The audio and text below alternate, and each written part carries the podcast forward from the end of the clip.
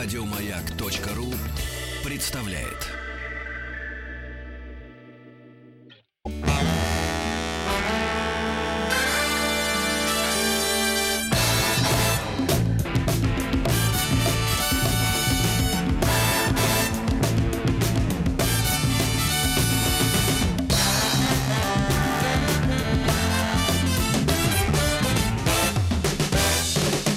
Вахтанг Махарадзе и Павел Картаев. Добрый день. Мы в новом году открываем, а, снова открываем нашу программу, посвященную прототипам а, известных литературных и кинопроизведений. И сегодня поговорим о нескольких персонажах. Это у нас любимый наш Шерлок Холмс и менее любимый Джекил и Хайд. Сегодня в гостях у нас Мария Кривошейна, филолог, преподаватель Высшей школы экономики. Добрый день. Добрый день. Здравствуйте. С праздниками вас со всеми И вас прошедшими. тоже спасибо. Вот. А давайте начнем с хороших. Давайте начнем с Шерлока Холмса и, может быть, даже доктора Ватсона, потому что они все-таки поприятнее, чем дяди Джекил и Хайд. А был ли у Шерлока Холмса какой-то реальный прототип, или все-таки Артур Конан Дойл все это напридумывал нам? Да, на самом деле на роль основного вообще а, прототипа а, мистера Холмса есть довольно много разных претендентов, но, а, по крайней мере, по признанию самого Конан Дойля, самый главный персонаж это такой эдинбургский доктор, профессор Эдинбургского университета, ну, из тех времен, когда Дойль там учился, а, Джозеф Белл. Собственно, когда в 1892 году вышла ну, подборка рассказов о Холмсе, Дойль посвятил ее старому учителю Джозефу Беллу. А, и, собственно, если посмотреть на какие-то воспоминания об Элле, которые оставили довольно многие известные люди, в том числе, например, не только Дойль, но Стивенсон или Берри, разные шотландские писатели, а, то, в общем-то, видно, насколько много там сходств. То есть, во-первых, а, сам метод, которым пользуется как Шерлок, так и пользовался доктор Белл, он был вообще очень популярен среди студентов. А, И в частности, потому что очень любил впечатлять, рассказывая что-то о человеке, опираясь на какие-то совсем маленькие детали, например. А, там, не знаю, грязь на ботинках, по его словам, могла показать, откуда человек вообще приехал. Ну, собственно, и понятно, что в рассказах о Холмсе тоже таких моментов очень много. Но даже какие-то внешние атрибуты, там, про Белла вспоминали, как он курил трубку и так далее. И, собственно, а, шотландскими знакомыми, там, бывшими однокурсниками Дойля, это все очень легко считывалось. Например, Стивенсон в письме Дойлю, он, конечно, не однокурсник, но, тем не менее, тоже а, знакомый по Эдинбургскому университету. Стивенсон спрашивает, а не Джоли это Белл вообще здесь описан а, в текстах? Поэтому, да, собственно, Джозеф Белл здесь действительно один из главных прототипов. А, ну, собственно, есть еще и другие кандидаты, даже если просто говорить об имени, а, которое Дойль выбрал для Холмса, а, тут тоже есть много разных вариантов, собственно, кто вообще подарил а, Холмсу имя, почему Шерлок Холмс. А, на самом деле, там в ранних черновиках «Этюда в багровых тонах» там совершенно разные имена фигурируют, совсем не только Шерлок и не только Холмс, и там изначально вообще... Как могли звать его? а, Орман Секер, например, как один из вариантов. А, но вот с именем Шерлок Холмс получилось интересно, здесь тоже есть разные варианты. А, скажем, а, был такой а, американский доктор и писатель, как и сам Конан Дойль, тоже врач и писатель, а, Оливер Холмс. И вот фамилия, возможно, могла прийти оттуда. А, имя, собственно, само имя Шерлок а, могло а, быть связано с фигурой такого одного англиканского священника, довольно известного персонажа британской истории. А, хотя, как вспоминает один актер, который играл Холмса в э, театральных постановках, в принципе, по признанию, якобы признанию самого Конан Дойля, на самом деле это он просто взял имена двух игроков в крикет и соединил их в одно. Но непонятно, насколько здесь вообще можно доверять самому Конан Дойлю и так далее. С Ватсоном а, тоже есть а, а, вообще разные варианты. А, довольно долго считалось, что Конан Дойль назвал, собственно, доктора Уот- а, назвал Уотсона в честь, а, собственно, своего друга Джеймса Уотсона.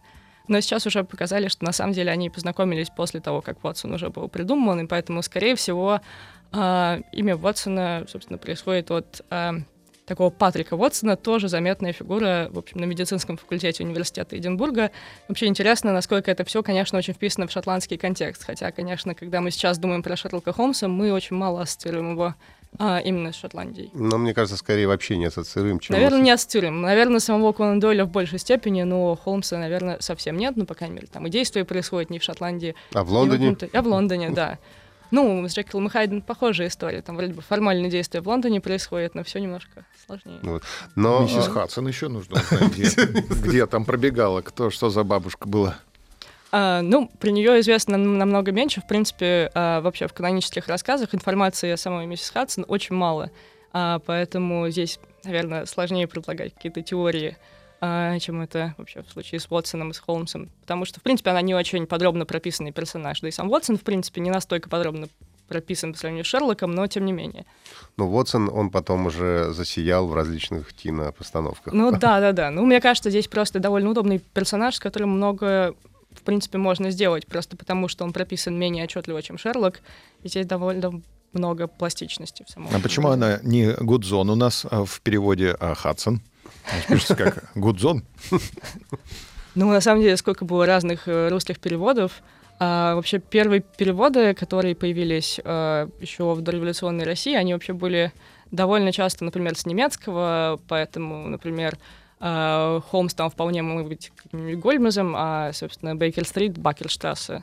Ну, Поэтому, я думаю, э, если посмотреть на эти старые переводы, то можно найти очень много самых-самых разных вариантов. Ну, и- у нас традиционно Ватсон все-таки. Ну да, да, да. это, Ну, это бы в русском варианте уже прижилось. Да, э, ну это просто, скорее просто прижилось, хотя тоже не сразу. Потому что если смотреть, опять же, на самые ранние переводы, то там нет последовательности, собственно, абсолютно по-разному. А, Конан Дойль э, рисовал, ну, получается, Шерлока Холмса с доктора, а, но решил его в результате сделать детективом. Да?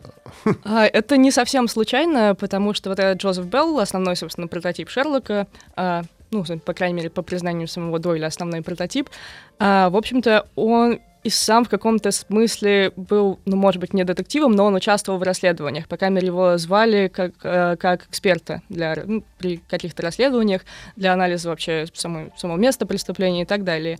И что интересно, Скотланд-Ярд обращались к нему э, за помощью, когда пытались расследовать дело Джека Потрошителя. М. А, собственно, да, это был сам Джозеф Белл, а, но а также его коллега, такой Генри Литлджон, которого реже упоминают, чем Белла в связи с разговором вообще о прототипах Шерлока возможных, который был полицейским хирургом, а, и который, собственно, тоже действительно принимал участие в очень многих расследованиях, и, собственно, метод здесь тоже похож, и в случае а, метод, которым пользовался Шерлок, метод, которым пользовался Белл, собственно, сам Литлджон тоже.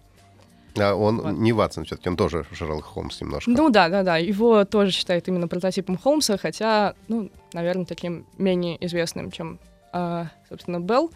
А, но это во многом связано с тем, что, в принципе, вообще влияние этого Литл Джона на создание образа Шерлока сам Конан Доль признал только, мне кажется, в 29 году, 929 году. Но то есть сам Ну, Белл не уже- дожил до того момента, как стал, в общем, известным литературным персонажем. А, ну, как сказать, Белл... И знал коне- ли он об этом? Белл, конечно, знал, да-да-да. И э, Конан собственно, писал ему довольно часто, вообще выражая какую-то свою признательность, просил подкинуть каких-то сюжетов для рассказов, хотя тут не очень понятно, воспользовался он предложениями или нет.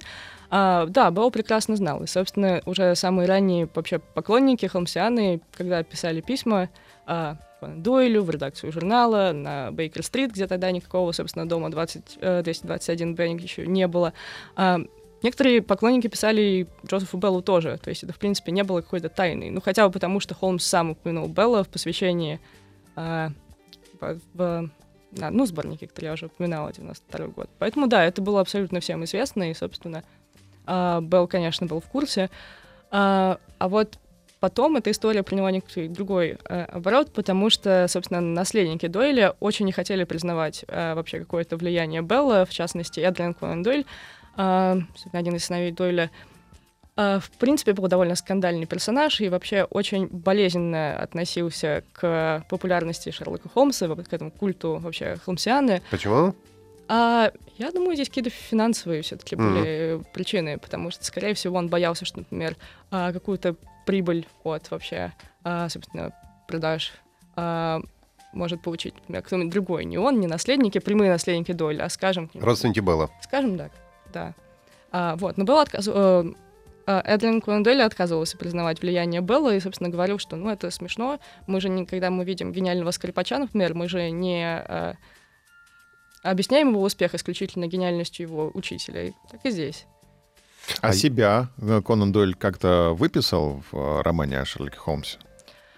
А, сложный вопрос, особенно если учитывать, насколько вообще прохладно он относился к своему персонажу, но это, собственно, известный факт. Он довольно быстро устал вообще от э, своего персонажа, и понятно. Быстренько ну, его убил, а потом пришлось возрождать.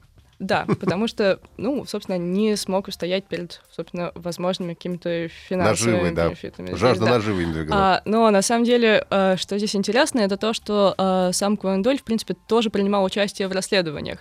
И здесь есть несколько, э, ну, два есть известных случая. Од- Одно, например, это дело Идальджи.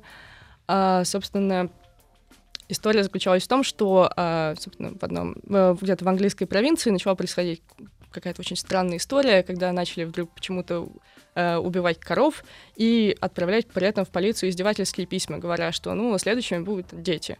И обвинили в этой во всей истории э, такого э, не очень богатого человека индийского происхождения Идальджи, а, ну, во многом, может быть, по каким-то из каких-то вообще расовых предрассудков и так далее.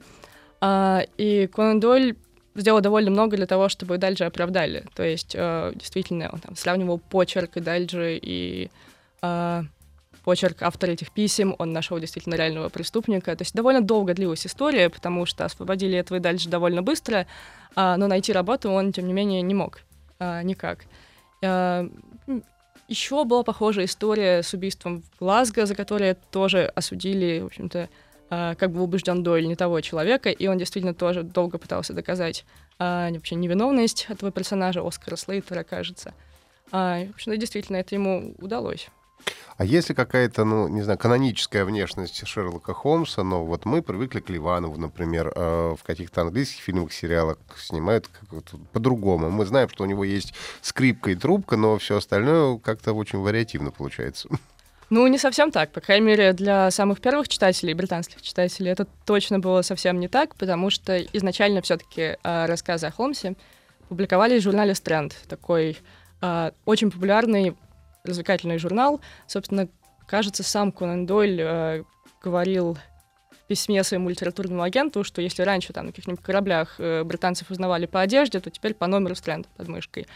А, вот, из-за того, что изначально, собственно, рассказы появлялись именно в этом журнале, понятно, какую а, значимую роль играли иллюстрации.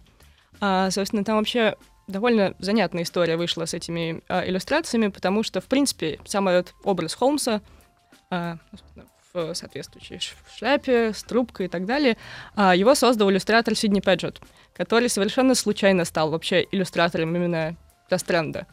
Собственно, он получил письмо, где не было указано имя, только фамилия Педжет, и, в письме предлагалось, собственно, ну, вообще создать ряд иллюстраций для первой, кажется, уже опубликованной повести или одной из первых повестей.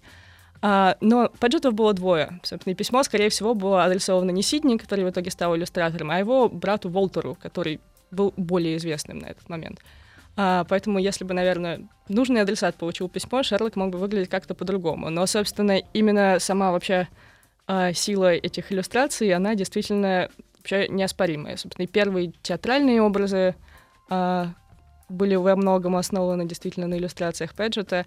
А Педжет, по его признанию, отчасти списывал вот этот вот образ э, со своего как раз-таки брата Волтера. Поэтому здесь Ну, интересная каков история. он, каноничный Шерлок Холмс все-таки? Как он выглядит? Если вот мы сейчас попробуем описать его. А, ну, трубка, собственно, вот эта охотничья шляпа с такой а, немножко орлиный профиль, а, длинные пальцы обязательно. Мне кажется, это то, что во многих адаптациях как-то сохраняется. Длинные нервные пальцы.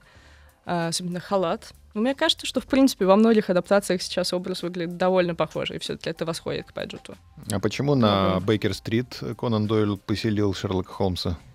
А, почему именно на Бейкер-стрит? Мгм. А, да, на самом деле там интересно, потому что, а, в общем-то, где в одном из рассказов упоминается, что а, дальше, а, что, что раньше Холмс жил тоже в центре Лондона, но в совершенно другом районе, в Блумсбери, насколько я помню. А, Бейкер-стрит, мне кажется, это просто достаточно близко к каким-то местам, каким-то локациям, которые часто фигурируют в рассказах, скажем, там, я не знаю, библиотека или что-нибудь. Ну, разные места центральные, которые действительно в историях упоминаются. Мне кажется, цен- центральная локация, она здесь действительно а, важна. Во-первых, потому что она позволяет Холмсу легко добираться, собственно, до каких-то э, Но мне мест. как раз кажется, что если смотреть, ну, Лондон, конечно, Бейкер-стрит находится, ну, не в пригородах, но немножко в стороне от центра все-таки. Ну, да, и, ну, но если всё-таки не вспоминать, в пригородах. если вспоминать, ну, те годы, то, наверное, тогда же, ну, как бы Лондон был меньше, соответственно. поменьше, но все равно это достаточно близко. То есть понятно, что если бы Дойль решил поселить Холмса с Ватсоном где-нибудь в пригородах, то, наверное, истории бы выглядели иначе. Потому что все-таки не было бы быстрого доступа а, к разным частям Лондона. Мне кажется, здесь это как раз а, важно. И, в принципе, еще что характерно, это то, что, в принципе, сами преступления, о которых идет речь, они все-таки тоже не происходят в неблагополучных ла- районах. Они в основном происходят все-таки в более таких а, престижных районах. И, собственно, об этом, да, действительно довольно много писали, но мне кажется, что это показательно, потому что, ну, собственно, никого не удивит чтение, э, от чтения о том, что а, да, в каких-то там трущобах произошло преступление. Ну, это то, чего люди, в общем-то, более-менее ожидают. А другое дело, если это, а, скажем так, в центре Лондона или каком-то элитном районе Лондона, то это уже действительно другое. И здесь, собственно, в общем-то, и коммерческий потенциал у этих историй, видимо, будет сильнее. Ну, то есть мы можем предположить, что, Мгм. извини, что э, этот самый, что эта квартира на Бейкер-стрит, э, это, ну, это такое элитное жилье, да, получается? А, ну, не совсем, учитывая, какие там все-таки все-таки это же не было личное жилье. Шерлок он все-таки снимал там комнаты, они с Ватсоном снимали комнаты. Поэтому я бы не говорила про совсем уж элитное жилье, но тем не менее, все-таки это не какие-то лондонские трущобы. А сам Явно. писатель где жил? А, собственно, на тот момент, я не помню, честно говоря, где он жил на тот момент, довольно, довольно много перемещался, в принципе. А, я не очень сейчас могу вспомнить, в какой части Лондона он жил. Но Именно он в хорошо знал момент- Бейкер-стрит. Ну, в принципе, он неплохо знал Лондон. А что его приводило на эту улицу? Что он, он там, может, обувь сдавал в починку, в Я не аптеку знаю, заходил? не знаю, если честно. Гулял по Риджин парку неподалеку и ходил в музей Мадам Тюсо. Хотя его, наверное, тогда еще не было. Не могу прям сейчас Я думаю, что не было. э, сходу сказать. А доктор Ватсон, мы выяснили, что он менее э, как бы значимый, в принципе, для Конан Дойла персонаж. У него каких-то уж явных э, прототипов особенно и не было. А, ну, отчасти были. Собственно, когда я говорила про имя вообще Ватсона или Ватсона, а, то я упоминала вот такого Патрика, Патрик Херон Ватсон, кажется, такой, а, ну, опять же, как я уже сказала, заметная вообще на медицинском факультете Эдинбургского университета фигура. Собственно, а, я читала недавно о том, что, возможно, он отчасти послужил прототипом, потому что, собственно, там какой-то общий такой и военный бэкграунд, и вообще какие-то описания характера, по крайней мере, если судить по некрологу, в принципе, похоже на Ватсона, но я не знаю, насколько здесь стоит вообще персонажа Ватсона возводить к какому-то конкретному прототипу. Все-таки в случае с Холмсом это намного более явно. А откуда фраза «это элементарно, Ватсон»? Ну, собственно, а, в оригинале она, в принципе, вообще э, не звучит. А, то есть, собственно, слово элементарно там упоминается, но а, вот конкретно такой формулировки нет. Собственно, это вообще из текста Вудхауса, британского писателя, который действительно в своем тексте вот эту фразу упоминает. А, как я понимаю, в театральных постановках она тоже еще периодически звучала. Ну, видимо, уже после Вудхауса. Но да, но в канонических историях ее действительно нет. А мы продолжим рассказ о Холмсе Джекиле и Хайде после выпуска новостей. У нас в гостях Ма- Мария Кривошина, филолог, преподаватель Высшей школы экономики.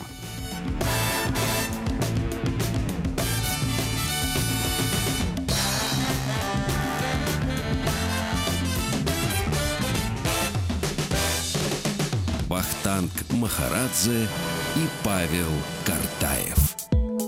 Цикл программ, посвященных прототипам. Мы говорили первые полчаса про Шерлока Холмса, а сейчас поговорим о Джекиле и Хайде, эм, авторства Стивенсона, который, как мы понимаем, был, э, в общем-то, современником э, автора Ну, Стивенсон Конан был старше, но, ну да, но тем не менее, да. Это который «Остров сокровищ». Который «Остров сокровищ», в том Ого. числе, помимо прочего. А кто доктор Ливси? А, да, ну, мне кажется, вообще интересная история со Стивенсоном и с э, Джекилом и Хайдом в том, что касается прототипов, а, потому что если мы посмотрим на количество разных адаптаций вообще истории Джекила и Хайда, то станет понятно, насколько вообще это удобные пластичные образы, которых можно помещать более-менее в любой контекст, в любое время и так далее. А, Вообще, мне кажется, забавно, что очень много мультфильмов, основанных на Джекиле и Хайде, например, серия Тома и Джерри, где э, Джерри выпивает какое-то странное зелье превращается в супермышь. Но, в общем-то, неважно. Удивительно, что, несмотря на такую пластичность образов, а, изначально, собственно, история Джекила Хайда очень вписана в шотландский контекст. А, и если говорить здесь о конкретных прототипов, то прототипах, то, мне кажется, здесь тоже не вполне однозначная история, потому что, да, можно назвать каких-то отдельных людей, вдохновивших Стивенсона, о них я сейчас скажу, а, но можно говорить, в принципе, и о самой Шотландии, или, по крайней мере, самом Эдинбурге, как некотором прототипе вот этого двойного образа Джекил и Хайд. А, собственно, есть такой термин а, каледонская антисизигия, или антисизигия, как иногда переводят. Собственно, этот термин еще 1919 году один из критиков предложил для описания вот этой шотландской раздвоенности и противоречивости. И, собственно, это, в принципе, э, тема, которая очень, мне кажется, настойчиво педалируется разными шотландскими авторами в текстах, и ранних текстах, там, начала 19 века, относительно ранних, и современных детективах, например, ну, в, в основном в детективах, но не только, конечно. А, поэтому, в принципе, можно говорить о том, что сам Эдинбург здесь во многом является прототипом, потому что, в принципе, и вообще э, в образе Шотландии как таковой, и особенно в городе, э, в образе Эдинбурга, по крайней мере, только он в литературе описывается, вообще очень много вот таких вот двоений. Скажем так, во время Стивенсона это был э, старый город и новый город. То есть новый город — это такой э, элитный район с дорогим жильем, такой геометрически правильные дома, а, и старый город, собственно, в принципе, такое большое, опасное, злачное место, а, куда Стивенсон очень любил наведываться, собирая разные истории и вообще вдохновение для своих текстов. А, поэтому мне, в принципе, нравится трактовка, когда историю Джекила и Хайда читают как, в принципе, историю вот этой вот шотландской какой-то двойственности. А, но, тем не менее, если говорить о каких-то конкретных людях, то здесь все еще связь, собственно, с Шотландией и особенно с а, вообще эдинбургским городским некоторым фольклором очень а, значима. Скажем, а, вот в конце XVIII века был такой а, до сих пор очень известный в Шотландии персонаж Вильям Броди, а, который, собственно, ну, известный в основном тем, а, что вел двойную жизнь. Собственно, а, днем он а, делал мебель, он был красным деревщиком, очень известным, собственно, у многих, собственно, заметных в Эдинбурге персонажей вообще были, была какая-то сделанная мебель дома. У Стивенсона была? Да, у Стивенсона была, да. Но, собственно, понятно, что э, Броди — персонаж с конца 18 века, но да, дом, дома, где вырос Стивенсон, действительно, э, собственно, был шкаф, сделанный вот этим Броди, поэтому понятно, что история была известна. Но это, собственно, днем Броди вел такую жизнь, а по ночам совершал ограбление, собственно, э, и грабил дома богатых людей, которые, собственно, днем вполне охотно пускали его в эти же самые дома. Ну, то есть а, он проходил вообще... днем, смотрел, где что лежит, а потом проходил Ну да, и говорят, вечерком. что еще делал тайком слепки ключей. А, ну вот, и, собственно, а, вообще история Броди и Стивенсона явно занимала с каких-то вообще очень ранних времен, видимо, с детства, потому что он видел эту мебель и слушал рассказы. И он даже попытался написать, собственно, пьесу об этом Вильяме Броди. Пьеса, кажется, была довольно провальная, вот, но потом это, ну, в какой-то момент это воплотилось все-таки в истории э, о Джекиле и Хайде. Э, собственно, это, э, если говорить о каком-то шотландском городском фольклоре, об Эдинбургском городском фольклоре. Собственно, Броди до сих пор очень известный персонаж, можно очень много увидеть, не знаю, экскурсии, где есть по местам Броуди. По, не совсем по местам Броуди, но где он обязательно будет упоминаться. Вообще а, местам, связанными с, тем, с, э, связанным с темной какой-то историей Эдинбурга, Броди будет обязательным персонажем, какая-нибудь статуя будет стоять где-нибудь, множество разных пабов, названных в честь Броди. Это очень известный персонаж.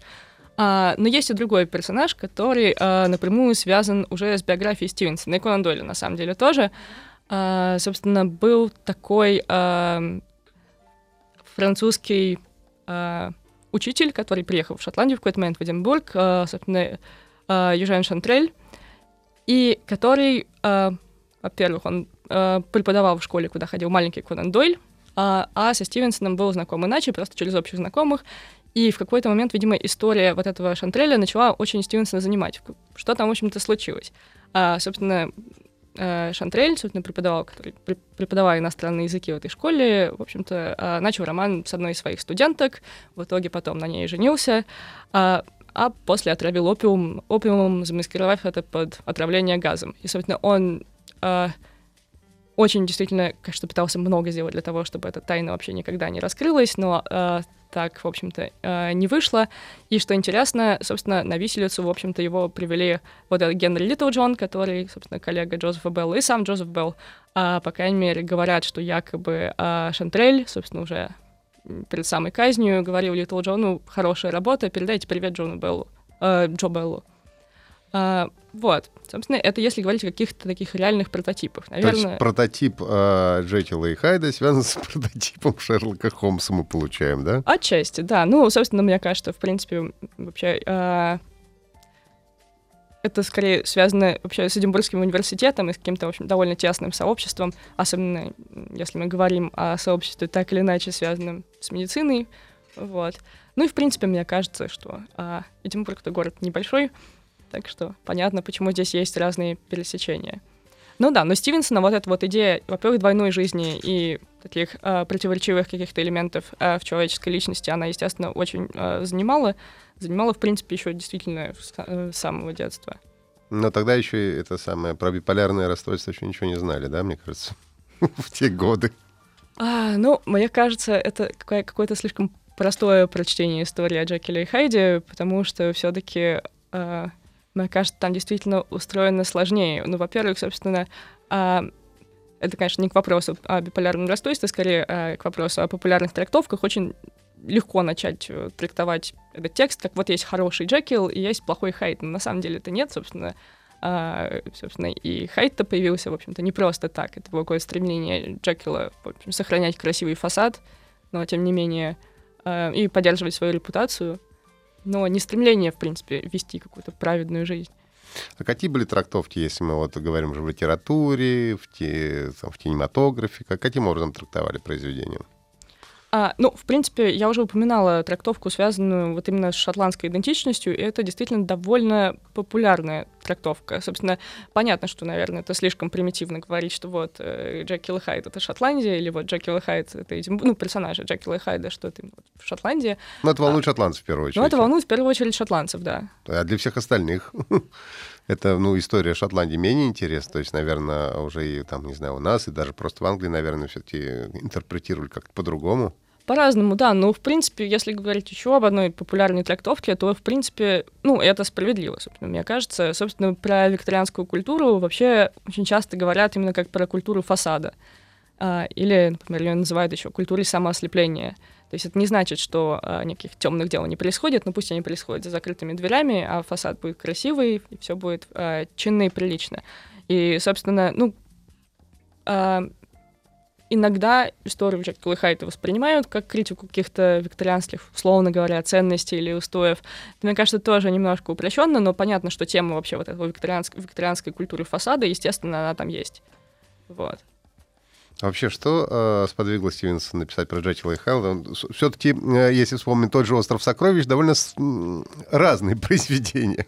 Ну, разные произведения и разная аудитория, но, собственно, Стивенсон вообще, в принципе, писал в довольно разных жанрах и разных формах, то есть там типа, и проза, и поэзия, и там путевые заметки, эссе, и тексты тоже очень разные, потому что если мы сравним там Джекила и Хайда, действительно, там «Остров сокровищ», или, например, «Похищенного» или что-то еще, или какие-то другие его короткие рассказы, у него, например, есть рассказы, написанные на скотсе, то есть в шотландском варианте английского, а, в принципе, ну, это не очень удивляет, что он писал разные тексты. Но если говорить про, именно про Джекила и Хайда, а, то считается, что а, вообще эта идея пришла к нему во сне. В принципе, Стивенсон довольно часто мучили кошмары еще с самого детства.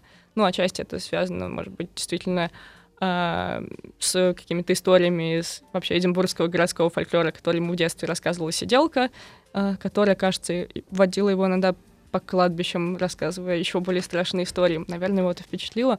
А, Сломала детскую психику. Ну, а, ну вот, но, а, по крайней мере, Стивенсон якобы действительно увидел историю, а, сюжет для истории о Джекиле Хайде во сне а, и проснулся по воспоминаниям жены с криками «Все дело в порошке, все дело в порошке».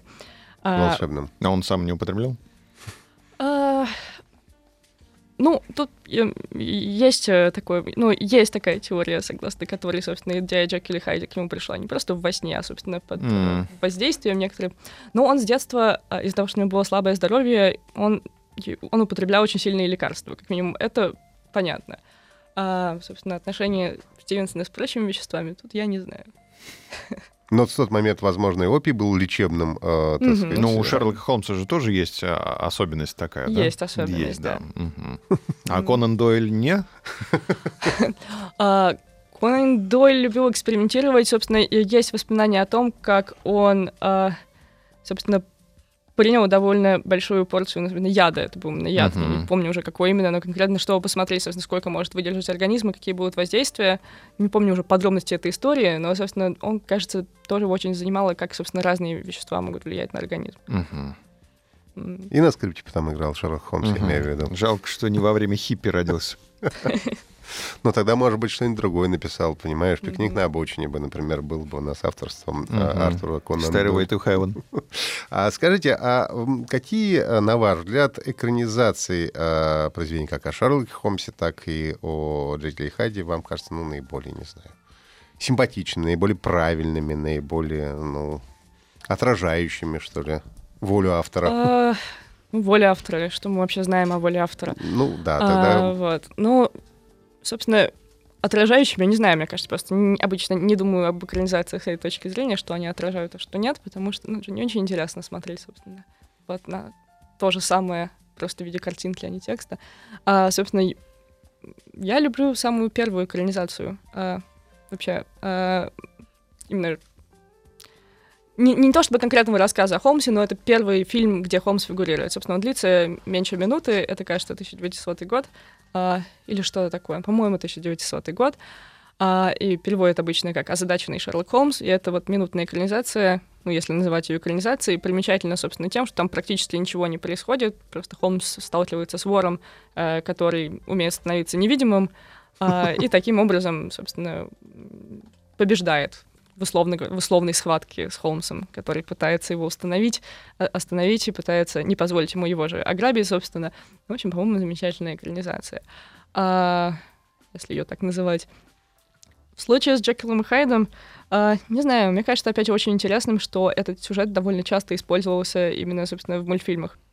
А, не только серия про... а, Тома и Джерри мы про Тома и. Джерри, да, не знаю, Скуби-Ду, там, Луни Тюнс. А, я, я- у меня нет конкретного объяснения, почему именно, собственно, в мультфильмах а, так часто используется вообще вот эта вся Джекил Хайдовская коллизия, но мне кажется, это довольно занятно. А, А собственно, как же, я слышал слухи о том, что Халк тоже, в общем-то, Да, отчасти да. связан с Да, Джекилом да, и да. Хайдом. Каким образом его то зеленого человека угораздило? А, ну, собственно, мне кажется, в принципе, а, вообще сама эта Джекил Хайдовская вообще вот эта ситуация, она вообще довольно ну, удобная, мне кажется. Там очень много можно вообще привязать именно к Джекилу Хайду. Особенно эти разные личности, какие-то сверхъестественный элемент, который при этом не совсем сверхъестественный, но скорее объясняется какими-то научными причинами. В принципе, там же очень можно вспомнить довольно много, мне кажется, персонажей, которые будут так или иначе, а, собственно, восходить Джекилу Хайду. Мы сейчас сделаем небольшую паузу и вернемся. Сегодня у нас в гостях Мария Кривошеина, филолог, преподаватель Высшей школы экономики. Говорим о Шерлоке Холмсе и Джекиле и Хайде.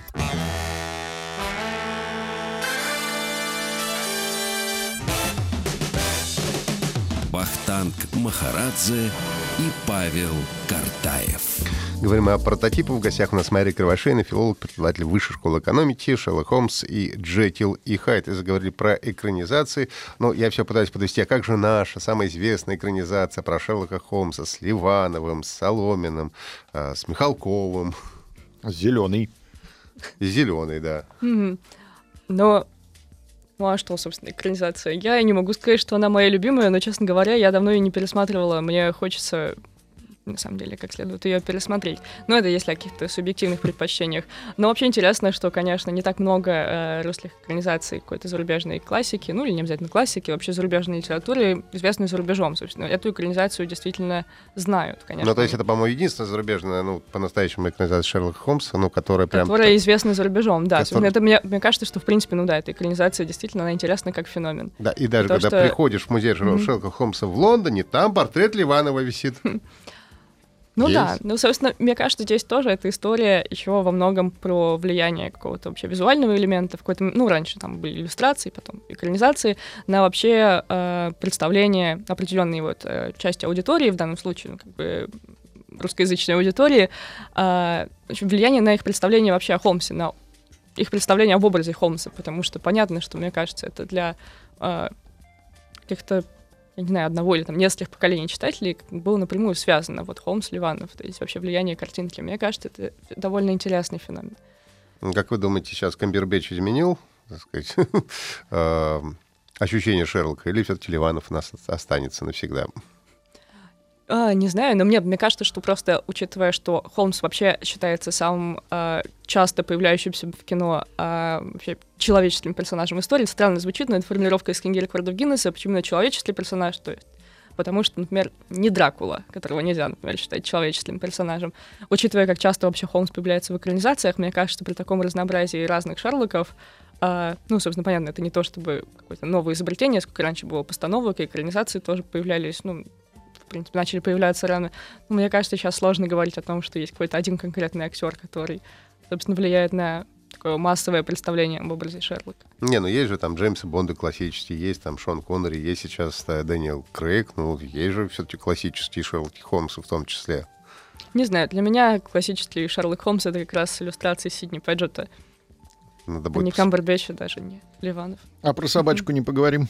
Собака Баскервилли. Почему она появилась? Почему она была такой породы? И вообще вот этот мотив собаки, откуда здесь вообще появился? С собакой, мне кажется, более интересная другая история. В принципе, когда в самом первом еще тексте Холмс и Ватсон знакомятся, и когда Холмс а, и когда они перечисляют друг другу вообще собственные недостатки, которые могли бы помешать ему житься вместе, Ватсон напоминает, что у него а, есть э, щенок — и что ну, он подозревает, что Холмс, Холмса может смутить то, что у него есть домашнее животное, хотя, по идее, должно было смущать миссис Хадсон, а не Холмса. Но интересно, что эта собака больше нигде не фигурирует ни в одном из текстов, что, мне кажется, много говорит о том, насколько вообще беспечно, на самом деле, Доль относился, собственно, а, к своим текстам о Холмсе, не считая какими-то серьезными произведениями, он больше хотел на своей исторической прозе сосредоточиться. И, собственно, там есть довольно много разных несоответствий, в принципе, даже имя Ватсона а, собственно, действительно звучит по-разному в разных текстах, ну, из-за ошибки. Но... Мне кажется, это более загадочная история, чем с собакой. Э, чем с собакой Баскервилля. Спасибо вам большое. В гостях у нас была Мария Кривошина, филолог, преподаватель Высшей школы экономики. Мы говорили сегодня о Шерлоке Холмсе, Джетеле и Хайди. Спасибо вам большое. Всего доброго. До свидания. До свидания.